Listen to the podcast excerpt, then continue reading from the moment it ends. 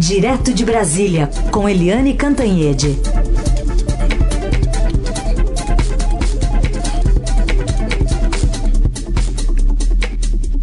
Oi, Eliane, bom dia. Bom dia, Raíssen. Vamos começar pelo, pelo, pelo crescimento pequenininho do PIB? Vamos lá. Como é que isso frustrou, é, enfim, quem esperava um crescimento um pouquinho maior, Eliane? Olha, Carolina, ouvintes, Heisen, o, esse crescimento é um, olha, é um banho de água fria, porque você teve no governo Temer com todos aqueles problemas, um governo que assumiu com base no impeachment, um governo que passou pelo Rodrigo Janot, um governo que passou pelos, pela, pela paradeira do Brasil com a greve dos caminhoneiros. O governo Temer conseguiu um crescimento de 1,3% em 2017 e 2018. Já o governo Bolsonaro, né, Bolsonaro foi eleito com toda a força das urnas, por eleição direta. Né? O, o, o, Paulo Guedes, que é o ministro da Economia, teve todas as chances do mundo, o super-ministro. O Congresso Nacional foi super camarada, foi super atento à, à, importância da reforma da Previdência, aprovou a reforma, fez tudo direitinho. E você tem um crescimento de 1,1% em 2019, realmente tem alguma coisa que está errada. Porque um país com as potencialidades do Brasil, um país, é, enfim, o Brasil, né, uma das 10 economias do mundo, crescer 1,1%, 1%, depois de um crescimento patinante de 1,3%, é, é, que, que já seguiu dois anos de recessão uhum. da Dilma Rousseff. Quer dizer, é uma péssima notícia e você tem um ambiente esse ano que não é um ambiente tão favorável, porque juntam é, várias coisas. Primeiro, uma perspectiva de crescimento menor na economia mundial. Isso já era antes. Depois veio o coronavírus, que está impactando a economia mundial toda, inclusive a economia brasileira, com as, as bolsas caindo, o dólar disparado. E, além de tudo, você tem aí os erros políticos muito fortes do governo Bolsonaro. Um governo que precisa garantir o crescimento para garantir emprego, para melhorar a situação do país, das empresas, da produção, das pessoas e, e fica em guerra com o Congresso Nacional. Sem uma parceria legítima, uma parceria é, real entre legislativo e executivo, é muito difícil você garantir os passos seguintes à reforma da Previdência, ter a reforma é, tributária, a reforma administrativa e garantir um ambiente melhor para investimento e para crescimento. Ou seja, essa notícia é ruim. Não chega a ser uma surpresa, mas é uma notícia ruim do ponto de vista econômico, do ponto de vista social e do ponto de vista político. E aqui nem tem coronavírus, né, Eliane? Tem um pouco, talvez, da crise na Argentina, que pode ter afetado um pouco aqui o Brasil, mas nem estamos falando de coronavírus ainda nesse, nesse resultado, né? É, é você teve o impacto da, da, da Argentina, a Argentina está em crise e continua cheia de interrogações mesmo com a mudança do governo, uma guinada é, forte do governo. Hum, e na China, você teve Verdade. aí um problema sério na China com uh, a crise do, como é que é, dos porcos, não é? Uh, da China e você teve também aí uma diminuição das importações da China que afetam diretamente não apenas o Brasil, mas o mundo todo. Ou seja, é, foi uma péssima notícia e, e eu quero ver o que que Paulo Guedes vai dizer, o que que o Palácio do Planalto vai dizer, porque eles estão sempre no ataque, mas agora eles vão ter que se defender. Aliás, acho que assim se responde parte da pergunta da Jussara Silva, da Anália Franco aqui de São Paulo, que quer saber como é que o coronavírus está acabando. Aliás, ela diz, né? O coronavírus está acabando com a economia mundial e pouco se fala do que vai acontecer com o Brasil. Sempre perdemos mais do que os outros países. Ajuda a gente nesse raciocínio, Eliane, pede a Jussara. Oi, Jussara. É, não sei se a gente sempre perde mais que os outros países. É, a gente também perde, né? Um, no mundo globalizado, um espirro na China causa um resfriado aqui no Brasil e um coronavírus da, coronavírus da China se espalha pelo mundo inteiro, inclusive no Brasil. Aliás, o Brasil está indo lentamente, só tem dois casos com, é, confirmados até agora. Você tem 40, é, 488 ontem, você tinha 488 sob suspeita mas confirmados só dois. De qualquer jeito, por que que afeta, Jussara? Porque uh, o Brasil quem é o maior parceiro comercial do Brasil? É a China. Se a China para de produzir, se a China para de exportar. Se a China para de importar, isso significa um baque grande aqui no Brasil, no setor produtivo, no setor exportador, que são garantidores de empregos, né, de aquecimento da economia. É, enfim.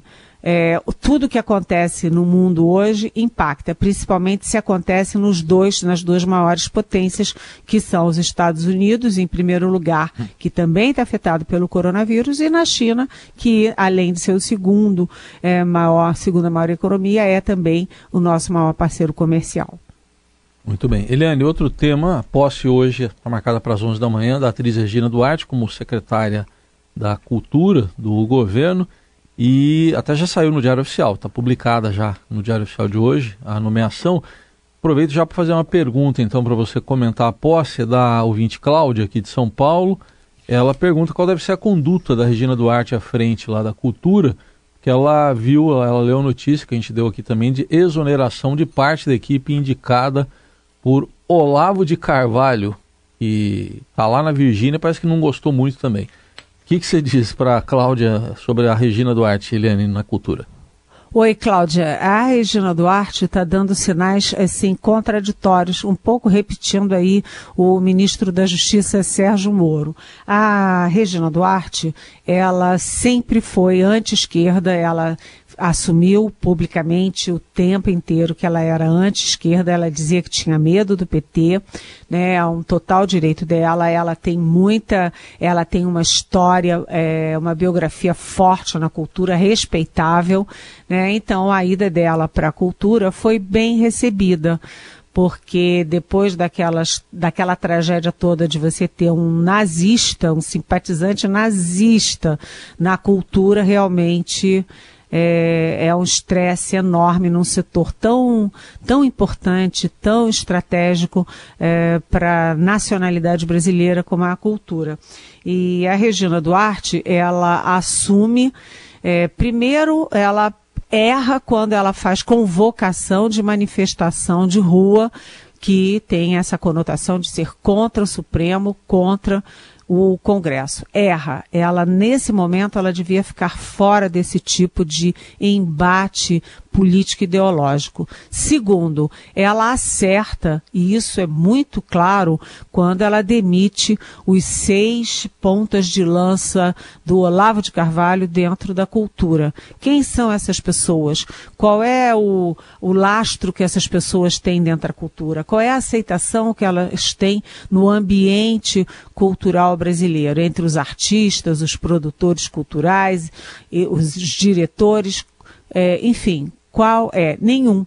Né? E o Olavo de Carvalho faz o que ele faz sempre, fica lá resmungando e em palavrões. Ele põe na internet palavrões, resmungando, atacando todo mundo, como se ele tivesse algum papel no governo, como se ele tivesse algum é, poder no governo.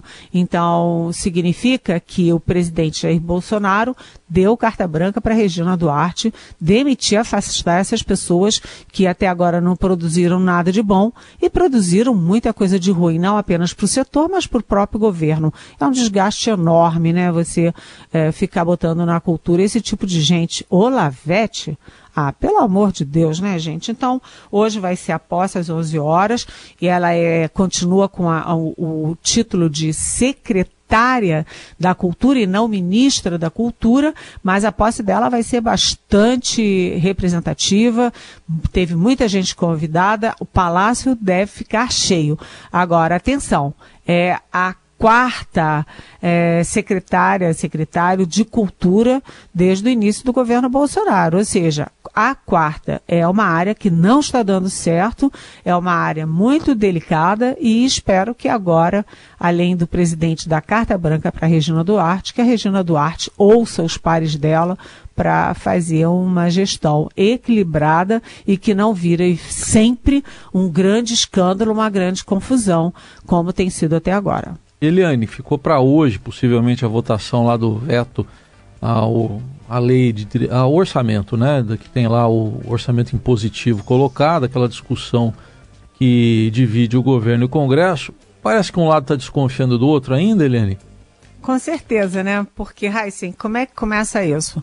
O governo efetivamente fez um acordo com o Congresso lá atrás.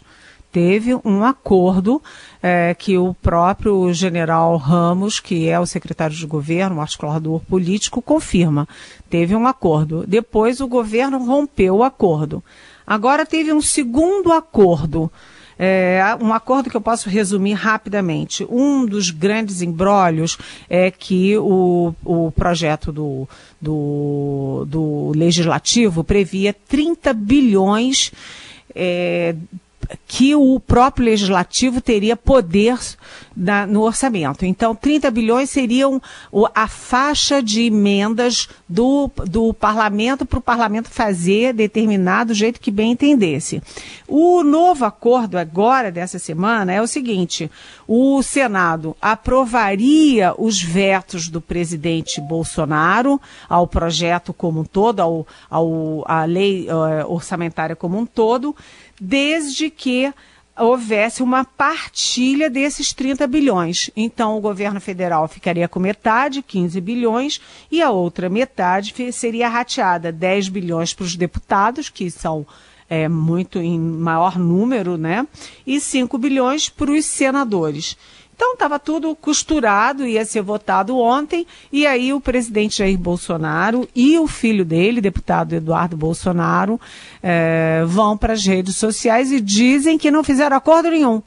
Por quê? Porque eles têm que manter é, na base ali bolsonarista aquela ideia de que eles, apesar de estarem lá há tantos anos, a vida toda no Congresso, né? Jair Bolsonaro, 28 anos, que eles têm horror ao Congresso, horror à política e que eles não fazem acordo. Então, ao mesmo tempo em que o governo faz o acordo, o presidente da República e o filho dele dizem que não tem acordo nenhum. Aí o Davi Alcolumbre, uma hora depois dessas manifestações do presidente e do filho, Davi Alcolumbre, que é o presidente do Senado, se aborreceu, suspendeu a votação, disse não vai ter votação nenhuma, correu para a Câmara para se acertar com o Rodrigo Maia, presidente da Câmara, e deixaram a votação para hoje. Ou seja, o governo federal está sempre de lança da mão, é, apontando para o Congresso e agora eles estão é, se tomando embrios. E o Alcolumbre, que já conversou essa semana com o próprio presidente, já tinha avisado que não ia aceitar mais bombas sobre o Congresso. E agora o que vai acontecer, o que está previsto acontecer, porque nunca se sabe, é que a votação seja hoje, é uma votação conjunta Câmara e Senado, mas começa pelo Senado, e o Senado muito favorável a, a, a manter vetos do presidente, mas não quer apanhar na cara do presidente toda hora. Hum. Então, hoje a votação do, do, do acordo e dos vetos, e na semana que vem os três projetos que foram ontem para consolidar essa, esse novo, essa nova divisão dos 30 bilhões. É, justamente a dúvida aqui do Amauri, né? A questão é, por que o Bolsonaro defendia o orçamento impositivo quando era deputado, dizendo que assim não haveria negociata entre executivo e legislativo, e agora é contra o Mauri Moraes que mandou pergunta para a gente. Oi, Mauri. É uma boa pergunta. Eu acho que a gente deveria perguntar isso para o próprio Jair Bolsonaro. Quando ele era deputado, ele elogiou o Eduardo Cunha. Lembra o Eduardo Cunha, que foi presidente da Câmara, que foi deposto, que foi preso, está preso até hoje, porque era um dos grandes, é, grandes nomes aí da roubalheira nacional. E o Jair Bolsonaro defendia e dizia que não podia, o Congresso não podia ficar refém do Executivo. Agora, como o o Jair Bolsonaro atravessou a rua e mudou de lado, né? Ele saiu do, do legislativo e agora é o presidente do executivo. Ele diz o contrário, que o governo é que não pode ficar refém do Congresso. E como a turba bolsonarista gosta desse discurso, ele vai põe o pessoal dele para negociar com o Congresso, mas ele fica de bonzinho dizendo que não negociou nada. Ou seja, é é, pimenta no olho do outro é boa, mas pimenta no olho da gente não é nada boa, não, viu, Amauri? No fundo é isso. Muito bem, se você também tem perguntas para Eliane, é só mandar para cá. Pode usar a hashtag Pergunte para Eliane nas redes sociais, pode usar o WhatsApp, enfim, a nossa transmissão no Facebook, fique à vontade. E lembrando que o comentário da Eliane também fica disponível em podcast para você que perdeu por algum motivo a oportunidade de ouvi-la ao vivo fica depois nas plataformas de streaming e de áudio para você ouvir a hora que você quiser. Eliane, muito obrigada. Até amanhã. Até amanhã. Beijão.